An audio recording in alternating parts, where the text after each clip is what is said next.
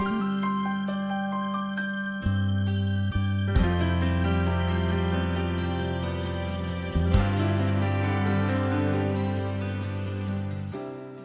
はようございます。あなたを輝かせる心の目覚まし天使のモーニングコール。幸福の科学で説かれる教え仏法真理をお届けしている番組です。人生とは何か自分とは何者なのかといった個の悟りを追求したい方も混迷を極める世界情勢に胸を痛めている方もぜひ幸福の科学で得られる視点を知って明日への糧にしてください。創造主によって作られた人間。その本質は魂。人間は魂を磨くために天正輪廻を繰り返し無限の向上を目指しています。魂を磨くための舞台として用意された星。それが地球。その地球を見守る数々の星がある宇宙。ぜひそんな世界観で自分と世界を見つめ真理という名の光を広げる一人になってください。幸福の科学の教えを今では世界169カ国以上の人々が学んでいます。今日の天使のモーニングコールは主にアフリカウガンダで仏法真理で幸福になっている人々の様子をアフリカ本部長の諸岡さんに伺います。全国36局とハワイを結んでエルカンターレ創造館からお送りする天使のモーニングコール。パーソナリティは白倉律子です。この番組は幸福の科学幸福の科学出版の提供でお送りします。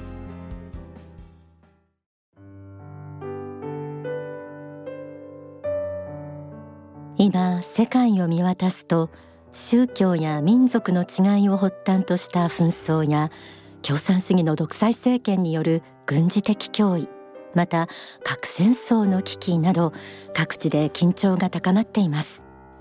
今こそ世界を一つにする宗教の必要性が高まっているとも言えると思います。幸福の科学大川隆法総裁は全人類救済のためにこれまで世界各地で法話を説いてきました。皆さんはウガンダという国をご存知でしょうか？国民の8割以上がキリスト教徒というウガンダ共和国。アフリカ最大の湖ビクトリア湖を擁する東アフリカの内陸国です。イギリスの植民地時代を経て1962年に独立しました。北部地域を中心に1980年代後半から20年以上続いた反政府勢力との内戦によって家族や友人を殺されたり誘拐されて無理やり少年兵にさせられるといったことが起きていました。そんなウガンダに大川総裁は2012年に行っています。国立スタジアムで英語説法をしそれ以降説法を聞いた人たちを中心に教えが広がり殉釈から11年経った今もなお幸福の科学の教えを学ぶ人たちが増えているそうです。11月18日という日は2007年のこの日に総裁がハワイで説法されこれが初の公式海外説法海外書店亡林と言いますがここから16年目の記念日でもあります。この日を皮切りに総裁は世界5大陸16カ国で講演を行い現在人種宗教を問わず169カ国以上の人々が大川総裁の教え仏法真理を学んでいます。今日の天使のモーニングコールは幸福の科学アフリカ本部長諸岡義則さんをゲストに迎え教えがウガンダでどのように広がっているかなど伺いたいと思います。諸岡さんよろしくお願いします。はいよろしくお願いいたします。え諸岡さんはアフリカ本部長ということで、えー、これは中東地域も含まれてるんですね。そうですね、うん、じゃあいろいろな国をご覧になってると思うんですけれどもえちなみにガーナ支部長そして南アフリカ支部長も兼任されています。え実は元お医者様でした。今日はウガンダにスポットを当てたいんですけれどもウガンダには今支部がどれくらいああるんでしょうか？はい、あのウガンダの国土というのは大体日本の本州と同じ面積なんですよ。はい。でその広さの中にまだ2支部しかないんですね実は。うん、はい。で一つの支部カンパラ支部というのは大体まあ関東と同じぐらいのエリアを受け持っていて、はい、でもう一つあるウガンダ東支部というのがウガンダの東だけでなく北部もすべてですね日本で言えば関東以外の地域をすべて統括している支部がもう一つあるというこんな感じなんですよ交通の便は？いや非常に悪いです電車なんかありませんからだからもうすべてほとんど車での移動になりますよね。あとインターネットのその状況とかこれもだから日本のようには全然あの繋がらないのであのデータのやり取りが非常に苦労していますね。なるほど。まあ年々良くなってはきてるんですけどもね、はい、えー、そんな地にえー、総裁が2012年に殉職、まあ、法を英語説法されたわけですけれどもそれからのその広がりというか、はいはい、えー、様子を教えていただきたいんですが。あの2012年っていうこの年まだ内戦が終わって10年経たない時期ではあったんですよですから内戦で傷ついて疲弊してでまだこう自分たちの足で立つ自信が持てないでいる時に、まあ、自信を持てということを力強く教えられたのがこのご説法なんですよね。でわずか40分足らずのご説法の中でこのウガンダの発展に必要なあるいはアフリカの発展に必要なもう全ての教えを盛り込んでくださってはいるんです。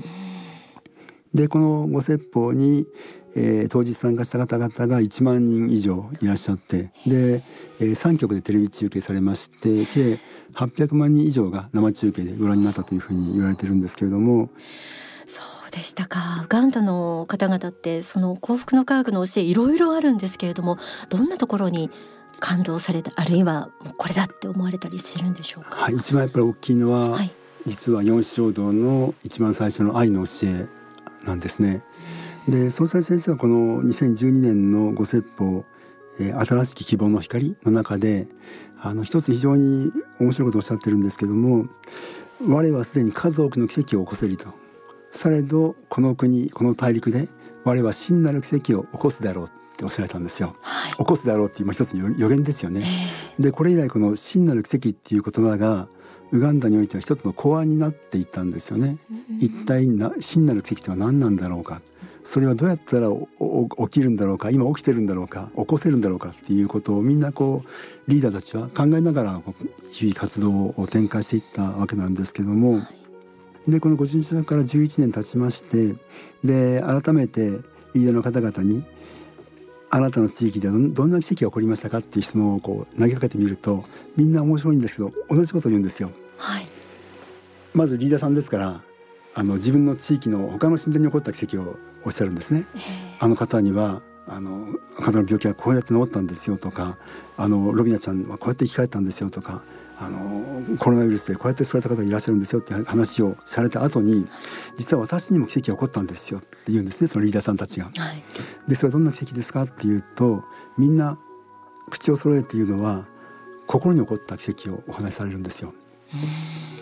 当家に出会う前までは自分は奪う愛の塊でしたと。いつもいつも欲しい欲しいと。どうやったら人から奪えるかということばかりを考えて生きてきましたと。でも東海の教えに出会って勤勉を学びそして自助努力することを覚えましたと。そして自助努力をし知恵によって自立をしそして愛を与える喜びを学びましたっていうんですね。そしてあんなに奪う愛の塊だった私が今は人に与えられるということを本当にこう幸せと感じられるようになりました。この心に起こった奇跡が私にとっての本当の奇跡ですっておっしゃられるんですよ。でこれがあの一人ではなくて、はい。リーダーさんたちがみんなこう口を揃えてそういうふうにおっしゃるんですね。逆に言えばそういうことを奇跡と感じられるような方々が今ウガンダのリーダーとして誕生してきてるんですね。でそれを見て私はあの死がおっしゃられたこの真なる奇跡というのはこの奇跡なんだなというふうに思ったんですね。でそれは確かに死がおっしゃられた通り今ウガンダの地で起こって起こってるなというのを非常に強く感じました。とっても美しいですね聞いてると。でもあの先ほどちょっと導入でもご紹介しましたウガンダの歴史というのはちょっと悲惨な争いの歴史を抱えて、ね、心に傷を負ってる人もたくさんいらっしゃると思うんですけれどもそんなに簡単にいくものなのかっていうのも少し疑問です。そうなんです。これウガンダだけでなくて、まあ、アフリカどの国も大体同じような歴史をたどってはきているので、あのそうしてこう傷ついている方々が非常に多いんですよね。でそうした人々のところに海外からの NGO もたくさん入ってきて、まあ、キリスト教を中心に入ってきて、えー、でいろいろこう与えてはくれるんですけれどもそうした中でこう自立心が損なわれてしまっていてそうした海外の援助に依存するマインドセットが出来上がってしまっているところもまた問題ではあるんですよね。自分たちでは何も自立はできないんだと。自分たちはもう援助に頼って生きるしかないんだと。もうそれが当たり前なんだというふうにだんだんこうなってしまうところはあって。ですから死のご人釈以降の10年間っていうのはこのこのマインドセットとの戦いでもあったんですよ。いかにこう自助努力の精神を根付かせていくかというところですね、はい、もちろん援助も大事なんですけども非常に援助は難しいところがあって、どう相手を自立させる援助をしっかりこう提供していかないと逆に相手の自立心を阻害してしまうところも非常に大きいんですよね。一言に愛って伺ってそれが結局心の傷や援助慣れしているようなマインドのところから奪うばかりじゃいけなかったんだっていう目覚めていく様子がもうさらにこう深い気づきでそれは本当に正真正銘の奇跡だなって思いました。そうですね。そしてその愛を与えるその勇気を与えてくれるのがこの東海のあの特にウガンダの方々にとって言えばあの生命の大樹のあの教えではあったんですよ、はい、こうやってウガンダにおいてはこう部族対立からあの内戦に発展したところもありますしまた同じ部族同士で殺された地域もあるわけなんですけれども、うん、でもそうした憎み合っている相手であってもでももともとは全部同じ一つの木につながっている。その魂から見れば自分の兄弟姉妹のような存在であるんだっていうこの教えがあるからこそだったら与えていこうというこの与えてる相手っていうのは他人ではなくて自分と同じ仏の子なんだっていうこの思想があるからこそこう愛を与える人間に変わっていけるんですよね。生命の大樹描きやすいですしね。そうですね。イメージしやすいですもんね。そうですね。このあのオヤムという拠点があるんですけれども、ここはウガンダの北部にありまして、一番内戦が激しかった地域なんですよね。で、新ちゃんの中にも自分の家族を内戦で亡くしたり、あるいは誘拐されたまんまあの行方がわからないような方がいるとかっていう方々が本当に多い地域なんですけども、まあ、そういう中でアペオさんっていう70代の女性の真実さんなんですがあのこれまでは、えーまあ、英語はわからない方なのでこれまで東海の教えを英語で学ぶことができなかったんですね。常にこう、えー、通訳を介して耳で教えを学ぶしか聞いて学ぶしかなかったんですけれどもその方が今回昨年ですねえー、初めてこの現地語で発刊したメシアの方を読まれてそして感動されたんですよあ東海の人ってこういう教えだったんだっていうことで一番感動されたのはそのミシャの本の中でもやっぱり愛の教えだったんですよね。うん、で主なる神を愛することそして隣人を愛するということこの大切さをこのメシャの方から初めてあっしはこういうことを教えてらっしゃるんだっていうことを学んでこれが非常に深く、えー、心に刻まれたということなんですね。でこの教えがあればもちろんあの内戦は起こらなかったでしょうし、うん、で今内戦で傷ついている方々もこの教えがあれば救われていくんじゃないかと。きっとこの親もは理想の社会に変えていけるというふうに強く確信していらっしゃいます。うん、なるほど。あとアフリカ本部長でいらっしゃる室岡さんなので他の国々についてもちょっと伺いたいと思います。アフリカウガンダ以外にどの国で広がってるんでしょうか？はい今、えー、東アフリカではまあこのウガンダそして西アフリカでは、えー、ナイジェリアガーナベナンという国に支部がございまして、うん、であと南アフリカにも支部がございます。ありがとうございます今後アフリカの幸福の科学が果たす役割や使命についてお考えありましたら教えてください。はい、あの2012年に総裁先生がご受作されて新しい希望の光というご説法をされた時に一つこう重要なことをおっしゃってるのは21世紀後半からアフリカの時代が始まるっておっしゃられてるんですよ。はいえー、で今現状を見ればねまだまだこう貧病層の三重苦に苦しめられている大陸ではありますけれどもでも今その次の時代を担うその目はね着実に芽生えそして育ってきていると思うんですね。でこれまでの時代は知性の時代だというふうに言われていますけどもこれから始まる新たなエルカンタル文明はこれはあの霊世の時代あるいは五世の時代になるというふうにも言われていますよね。でそれを担っていく覚悟は今信者の方々持ってはいらっしゃるんですよ。この貧困を乗り越えそして病気を乗り越えそして部族の対立や宗教対立を乗り越えていく。この教えはもうハッピーサイエンスにしかないと、うん、この主なる神のもとにみんなが心心を一つに合わせていくことがこのアフリカを真なる発展に導きそして世界のリーダーに育てていく教えなんだというふうにそう確信して、えー、皆さん今頑張っているところですね。ありがとうございます。えー、今日は幸福の科学アフリカ本部長アフリカ中東管轄されています諸岡義則さんにお話を伺いましたありがとうございましたはいありがとうございましたそれではここで大川隆法総裁の説法メシアの愛をお聞きください。2021年の説法です。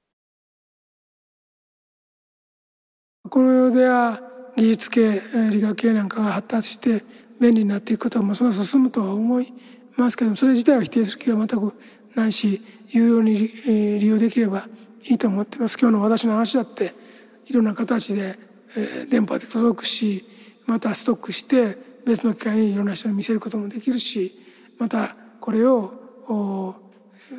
活字に起こして本にして出すこともできます。これは現代という時代が進んでいるからこそ昔ならできないことが今はできていますこれはとてもありがたいことだと私も思っていますだけれどもこの便利なものの方にひざまずいて本質的なものを捨ててしまうようだったら間違いだということははっきり言っておかねばならないと思います。まず霊的世界は実在の世界でその一番上に神がいらっしゃる。神は造物主であって人類やいろんな生き物を作ってこられたし地球の歴史を作ってこられた。いろんな人をこの世に下されて使わされてそしていろんな時代のいろんな文明を作ってこられた。その中には、えー、巻き込まれて幸福をいろいろ濁流に飲み込まれたような人もいるではあろうと思いますけれども時代が悪ければ時代を変えていくこともやった。神の使者もこの世で死んでいくようなことも数多くあった。でもその愛の流れは一度も止まったことはないんだということですね。当該から政治や経済的な発言も出ますけどもこれは天上界から出ているこの世の文明の在り方を変えなさいという意見ですね。だから普通の学者なんかが言ってる意見と一緒だとは思わないでいただきたいなというふうに思います。えー、主なる神を愛することはとても大事です。主なる神は誰よりも全ての人を愛しているからですねだからそれを力づけそしてエネルギーを供給するのも神の子である人間の使命の一つでもあるということですねだから、えー、愛なき者は神を知らず神を信じない者は愛を持たず愛を知らない者は心がわからない。心がわからない者は霊がわからない。霊がわからない者はやはり信仰が持てず神を信じない。全部循環しています。だからこの循環の中で、えー、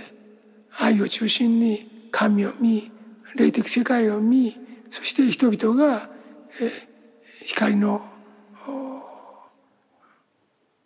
線で結ばれてお互いにつながっている存在であるんだということを知ってほしいしもう一段言うとしたら地球は地球だけのものでない地球人のためだけのものでないあるいは地球の生物のためだけのものでもない動物や植物のためだけでもない地球というものもやはり他の惑星からも魂修行のために数多くの人が来ているんだとなかなか信じがたいことではあろうけれどもそうした魂の修行場としての地球を守り続けることも非常に大切な愛なんだということを知っていていただきたいと思います。お聞きいただいた説法は書籍メシアの法第5章に収められています世界各地に広がる大川隆法総裁の教えと創造主エル・カンターレの慈悲。すべての違いを超えて地球を一つにする教えそして主への信仰。一曲お送りします。主なる神を称える歌リニューアルバージョン。作詞作曲は大川隆法総裁。歌は日々の圭さんです。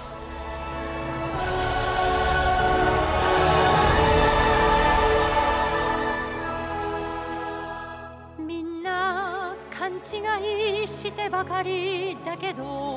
本当のことを告げなくてはならないと思うのよ。預言者と主なる神とは違うのよ。預言者はあくまでも弟子の一の言葉を受け取り伝える人なの。あるいは神の使いの大天使の言葉を伝える人。それが預言者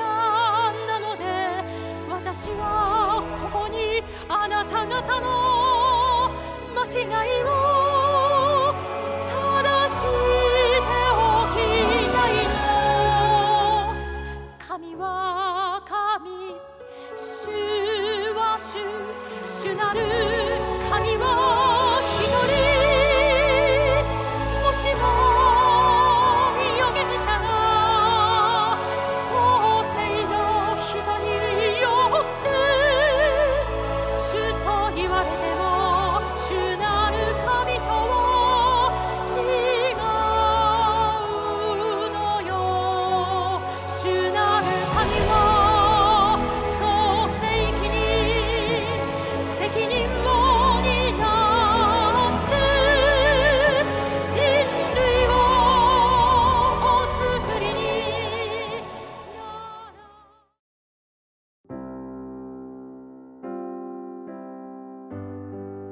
のモーニングコールプレゼントのお知らせです。え今日はご紹介した説法が収められているメシアの法を5名の方にプレゼントいたします。第2章今メシアが語るべきことなすべきことでは地球人の視点から見た共産主義の危険性についてなど説かれています。え番組ホームページがあります。こちらの投稿フォームからも応募できます。他に E メール、ファクシミリ、はがきでも受け付けています。E メールアドレスはメッセージアットマーク天使ハイフンコールドットコム M E S S H E アットマーク T E N S H I ハイフン C A L L ドット C O M ファックス番号は零三五七九三一七五一。はがきの方は郵便番号一四一の零零二二一四一の零零二二。幸福の科学天使のモーニングコール係まで住所氏名年齢番組へのメッセージと放送日もお忘れなくご記入の上ご応募ください。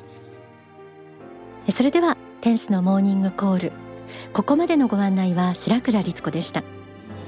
この番組は幸福の科学幸福の科学出版の提供でお送りしました。この後幸福の科学の支部のご案内などがあります。